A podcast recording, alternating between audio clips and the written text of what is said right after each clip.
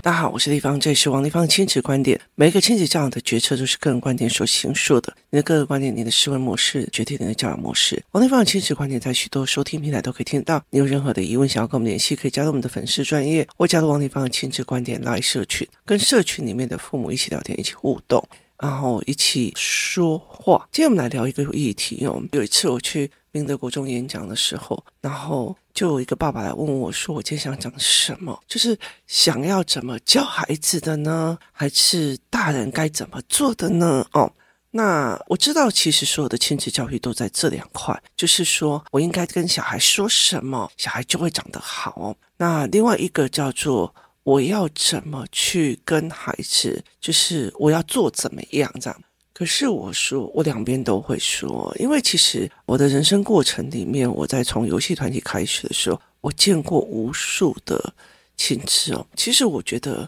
我以前不不是很清楚的一件事情，是我常常必须站在一个角度思考，就是说，这个角度里面，我应该站在孩子的立场，还是站在家长的立场？为什么会这样子想哦？你以为家长的思维都是对的？没有，家长的思维并不是都是对的。家长觉得全世界都在欺负他的小孩，可是我的认为是在于是，你的小孩根本就不愿意去破他的舒适圈，就如同妈妈一样，他并不愿意想要去跟人家交往，也是跟人家聊天或干嘛。妈妈也不会想要去帮这个孩子，他认为他有帮，甚至他会讲一句。啊，我就不会啊！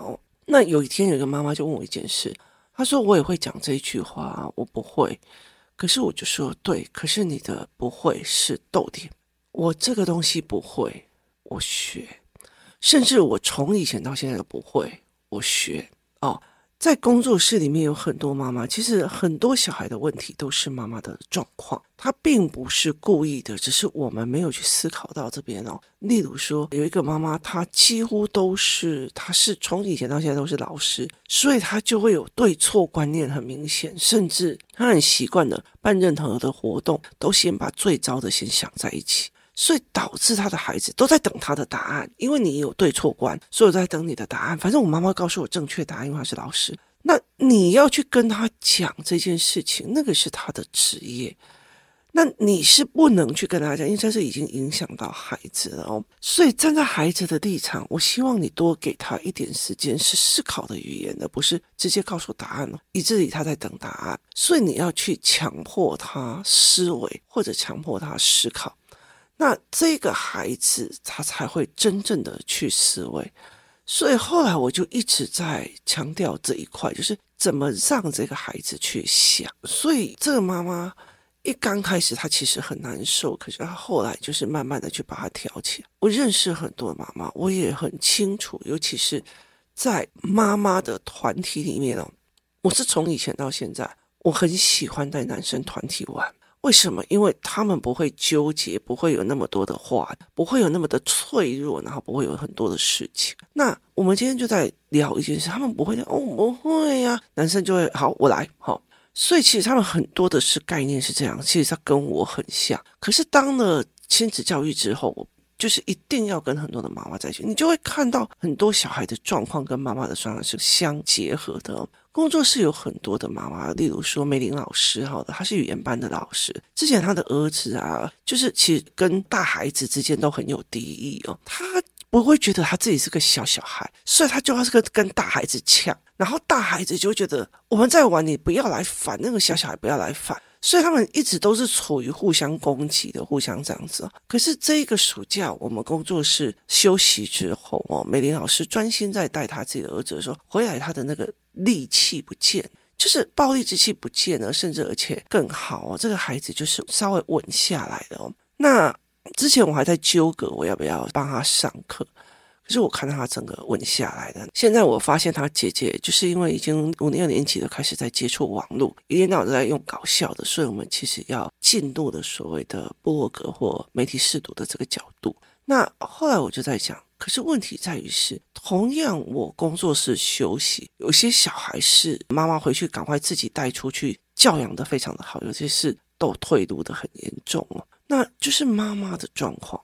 这就是家庭的状况。有些家庭其实小孩的状况，其实他看得出来是好，是因为是外力的关系，或者是其他朋友们的关系把他拉起来，并不代表妈妈自己可以带，或者他自己有能力可以去做这一块。所以有时候你会了解一件事情，每个妈妈她都有她的盲点，而这个盲点、这个盲点跟这个盲区，你到底是站在妈妈这一区，还是站在孩子好这一区？这常常会在我的工作里面陷入了两难。那我觉得有很多很厉害的妈妈，其实让我觉得很强大的哦，很强大。例如说，他们有些妈妈星期六日其实也很想睡觉，但是他们就是来工作室上围棋班，拉久了，拉到久了，他们直接站到了就是五六年级这一块，我们一起上思考，一起写部落格或一起做事情的一个位置。就他很坚持，他的小孩也并不一定喜欢围棋。但是因为围棋是我要求的很必备的一个东西，因为你在跟孩子讲思维的时候，你没有办法去跟他讲下一步、下下一步、再下一步，去揣摩对方的思维。这个东西围棋就是有一种很强的训练，在训练这一块。那只是后面你要加文本进去哦。那对我来讲，这些妈妈让我觉得很厉害。有些妈妈她其实就是呃。有两个小孩，然后很快的，他就会想要帮小孩自立，然后他自己可以出去外面工作。那我们曾经在讲到一种叫做阳代性病症，就是有一种妈妈，她会到最后，她会一直说弱，她不行，然后不愿意想要出去工作，于是她把那个老二或者是比较后面的孩子弄出一堆的问题，说你看这个小孩那么多问题，所以很需要我在家。所以我们都会看得出来，说这个小孩很弱，这个小孩很有问题。可是妈妈不处理，她自己是不处理的。那我常常会在跟很多讲说，在一个所谓女性团体比较多的地方，就是妈妈团体。这个妈妈团体，你知道，女孩子在求学的时候，就会常常你喜欢谁，不喜欢谁，谁比较喜欢谁，烦死了，你知道吗？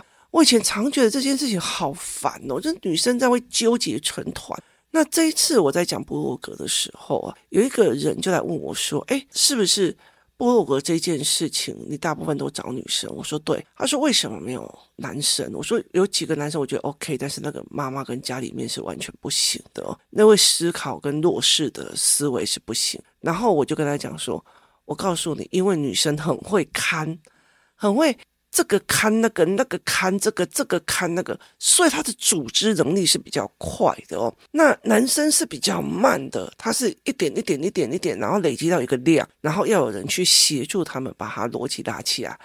所以男生是比较难的，所以我先用女生，然后之后再来弄男生。但也有几个男生先进来。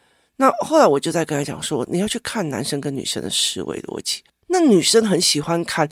他们连上厕所都要两三个人一起去，四个人四个人一起去，要不然你这一次上厕所，你明明没有尿，你还要跟他们去，要不然你就不是那个团体哦。女生很会搞这种无聊的事情哦，然后所以他们会常常干这件事。那我以前常常会是，我好像属于 A 群，又好像属于 B 群，但是本人常常是说我去 B 群，然后基本上本人绕跑一个人出去玩，所以我常会干这种事。那我女儿也会觉得这种事情很无聊。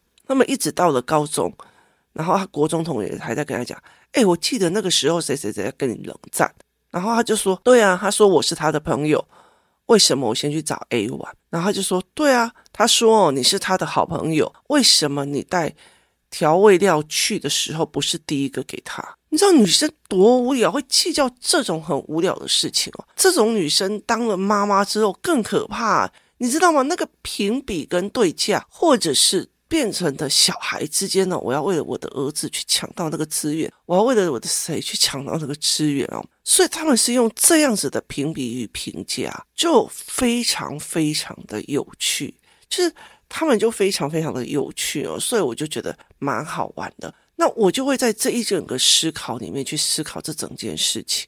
那你知道，在这样子的群体里面，其实我会常常听到 A 在说 B 怎样，B 在说 A 怎样，或干嘛的没有。那我其实就会跟他们讲，对我来讲，每一个人他都有性格的问题或性格的缺点。可是呢，我要的是很坚强的妈妈，很坚强的妈妈就是呢，遇到事情他会去想解决办法，不是就是啊，我就不会呢。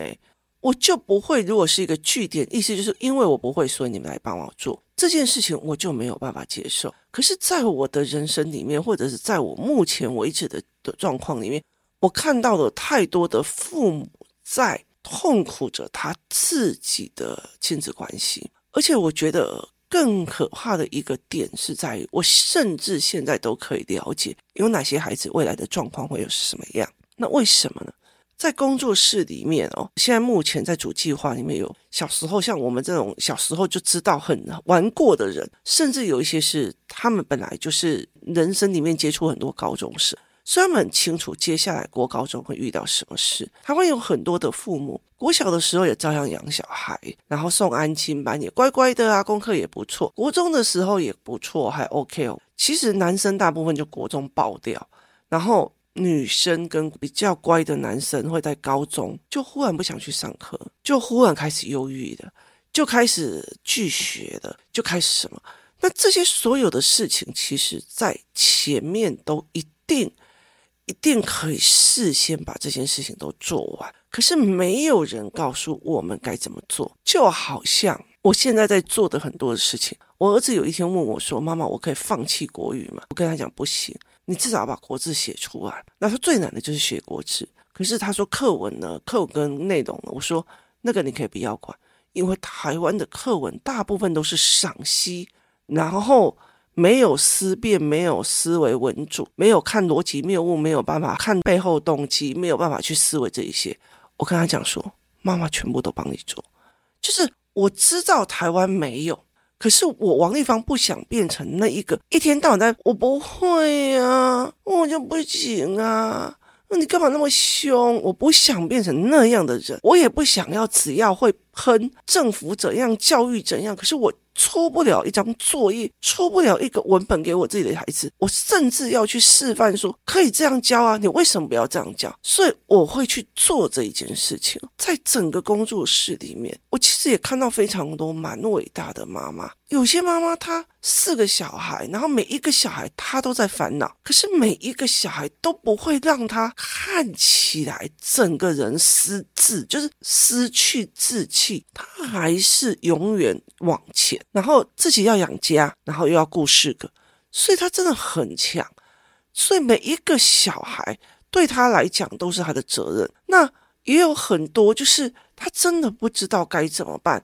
每个礼拜六日把他放到我工作室再回来，然后看看地方会不会跟他聊天，或者他来问个问题。所以后来我就觉得很多的人在不同的地方展现与他为母又为父则强的一个概念。那可是也有很多人他会一直就着，都是谁害的啦？都是谁害的？都是谁害我儿子怎样？就是那个东西，其实我完完全全不想要让我的孩子学，就是我完全不想要让我孩子，我甚至不想要。让他们去看到，说，啊，你这样子反而可以得到利益，所以我就觉得很多的妈妈在思维很多事情是完全不一样。那我就跟很多人来讲说，很多的妈妈有一种不同的思维点，一种就在于是说，哈，我的小孩哟，就是我的小孩就是就是就是比较懒，然后都是他们呐。没有重用我的小孩，所以我的小孩才会觉得说这个工作太轻松，所以他才会这么的懒，都是别人的错，别人没有重用他，他那么懒，我还给他经理级吗？不可能嘛！所以什么是因，什么是果，很难说。可是妈妈会带着头去怪别人，都是别人呐、我家小孩才会生气呀、都是别人怎样，我家小孩才怎样。好，你没有想要弄你的孩子，这个叫做千错万错都是别人的错。同样一件事情。另外一个就觉得，哎，我的小孩性格就是这样，他的性格就是这样，这个也据点了。好，第三个就是我的小孩这个性格，我该怎么告诉他？这个性格如果没有改，以后会很糟糕。我该怎么让他了解？我该怎么让他思维？三个不同的思维模式会产生不同的小孩。有很多的妈妈。就是在讲，例如说，像我身边有一个长辈，每次跟他讲他儿子的事情，他就说：“啊，谁叫你怎么没有把他管好？啊，谁叫你怎么都不提醒他？啊，谁叫你？就是他儿子所犯的任何错误，都是别人害的，都是别人怂恿的，都是别人挑衅的。他完完全全就不知道去想哦，那第二个，他就想，哎，他的个性就这样嘛，你就不要勉强他。甚至他的个性就这样啊，你都该倒走的货啊，就是他的个性就这样，他不想要去动他的孩子，要全世界去配合他，他就不会嘛，你就去帮他嘛。啊，他就是这样受委屈的，你们都不去安慰他，谁理他？然后接下来的第三个就是他的个性那么容易这样子被挑衅，那他以后怎么办？那我要怎么去改变他？我要怎么去让他知道？我可以做什么？妈妈可以坚强的去做什么？这是一个很重要的，三个不同的思维会养出三个不同的小孩，而我只挑最后一种来做。丽芳老师，我可以做什么？我来去帮他这个孩子，要不然他这个行为以后一定给我爬西。就是你要做什么？很多的人会来跟我讲这一句话。那有很多人就是啊，我跟你讲，我的女儿就是怎样怎样呐，你你赶快教她啦，教她怎样一样，就是那种东西，就是她的个性就这样，你帮我处理她，你帮我处理好她，你帮我处理好她，听我的话。为什么我为什么要站在你这一边？我不觉得妈妈永远都是对的啊，所以我干嘛要去做这一块？我是读政治的，政治在很早之前是没有国家的。是没有政府体制的，它只有统治权。很多的政治，它只有统治。那个统治就是在于是这里听我的，帝王的或谁的。对我来讲，并不一定有亲子关系，而是有些父母在我看来，他要的是一个亲子统治权，就是。我叫你去做什么就做什么，我觉得什么样才是乖小孩就是这样。你这样做什么的事情，我没有办法接受。那个叫做亲子统治权，它并不是一个亲子关系，它也不是一个家庭关系，它是一个统治权关系。这个孩子是归我统治，所以在我的论点，在很多的概念里面，就我们很快的可以去看出来，哪一个妈妈是真的要思考性孩子，哪一个妈妈。她要的就是一个我的统治权，你帮我的小孩管好，让他听我的，让他我叫他怎样好说话一点，我叫他做什么就做什么。可是对我来讲，其实我觉得很有一点再来讲的是，是我要不要工作室有这样的人进来？因为工作室是一个化学反应哦，所以你要知道是 know how，就是。这个东西是怎么去做的，是怎么去弄出来的，而不是去做的哦。有时候常常会有人来跟我讲说：“哎，我们工作室有很多人，哎，有些人想要参观工作室这群小孩的玩法或者用法。”我就会跟他们在讲说，这个东西是很危险的。我遇到太多的父母，他会认为说，哦，我的小孩只要跟工作室的这群小孩在一起，他就会慢慢的越来越好。对，没有错，这叫做环境理论。可是他不知道我做了哪些努力，我把哪些人跟哪些人放在一起，变成了一种化学反应，让他们互相帮忙，让他们互相往前。工作室里面最近有几个小孩，他们本来是学习影的，可是因为他们的讲话比较不行，所以以前常常跟人家冲突。那我就常常在跟我的儿子讲说：“哎，去帮谁谁谁，你今天就要跟谁玩。”那我会跟他讲：“我给你就是陪玩费啊，保姆费。”很多人看不清楚为什么要做这些，我就说：“因为我儿子他们那一群有固定讲话的几个好朋友，如果他们永远都这个样子，他没有办法打破。”所以我宁愿他打破，然后那个新来的那几个小男生不太会跟大家玩，所以我叫我的儿子去陪伴他玩，然后我寄给他一个责任，一个任务，然后去陪伴，然后又打破了他原本的疆域跟所谓的人群的圈层，甚至他这个圈层一起去帮那个孩子，那个化学反应不一定有人看到，有些人只是会觉得我就是让我的小孩跟这一群玩久了就好了。他甚至不想要知道妈妈们怎么想的，我们怎么在谈一个议题的。他只是来调资料的，就是看你们最近在玩什么，然后我看看我不会帮我儿子争取一下，我看看会弄起来。他完全自己有没有想要来学？没有，他只是来调资讯的。所以，既然你看得懂，看不懂，你看得懂，你要来偷东西，我一定会防着你。没有你要来偷，没有防。所以，每一个父母其实这是很特别的。对我来讲，我觉得是一种很有趣的事情哦。所以，我就会常常在看，在这里，在工作室里面，你会看到很多的人性，那你会看到很多的不同的思维，你会看到一个妈妈，这个小孩为什么是这个状况？你会了解一件事情，那个妈妈用什么样的认知去做，就觉得哦，你们全部都在欺负我的孩子，你们全部都在欺负我孩子。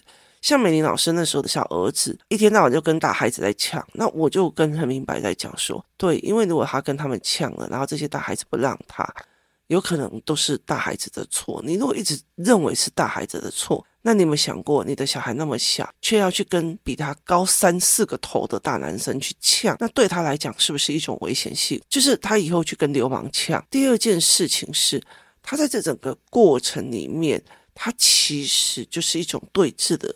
概念哦，所以我后来在跟他们聊这件事情的时候，我就在讲，如果我们在很多的概念里面没有去想我自己儿子该做的是哪一块，是会非常非常的危险的啊！都是别人害他了，他才会怎样？都是别人害他，他才会怎样？你如果所有事情都讲这一句话，我就觉得这没救，这妈妈没救，千错万错都是别人的错，那永远就是你会教小孩子都是你们的。你们都不跟我玩了，你们都怎样？那我就觉得没救了。那你如果要这样，你觉得你也不想要动，那我也不会动。我常常在讲说，我其实，在很多的过程里面会去看这里面所有人的来来去去跟争执或干嘛。那其实有很多的事情，其实没有明讲的很吃亏。例如说，我也常会讲说，你一天到晚在那边哭可怜，然后觉得自己好可怜，做的小莲花一样，然后很委屈，觉得自己被排挤。那你不过来跟大家聊天呐、那你如果要大家，只要你稍微一委屈，全部都要去哄你，那我是不是给所有的小孩子示范了？你只要闹情绪，这世界就应该来哄你。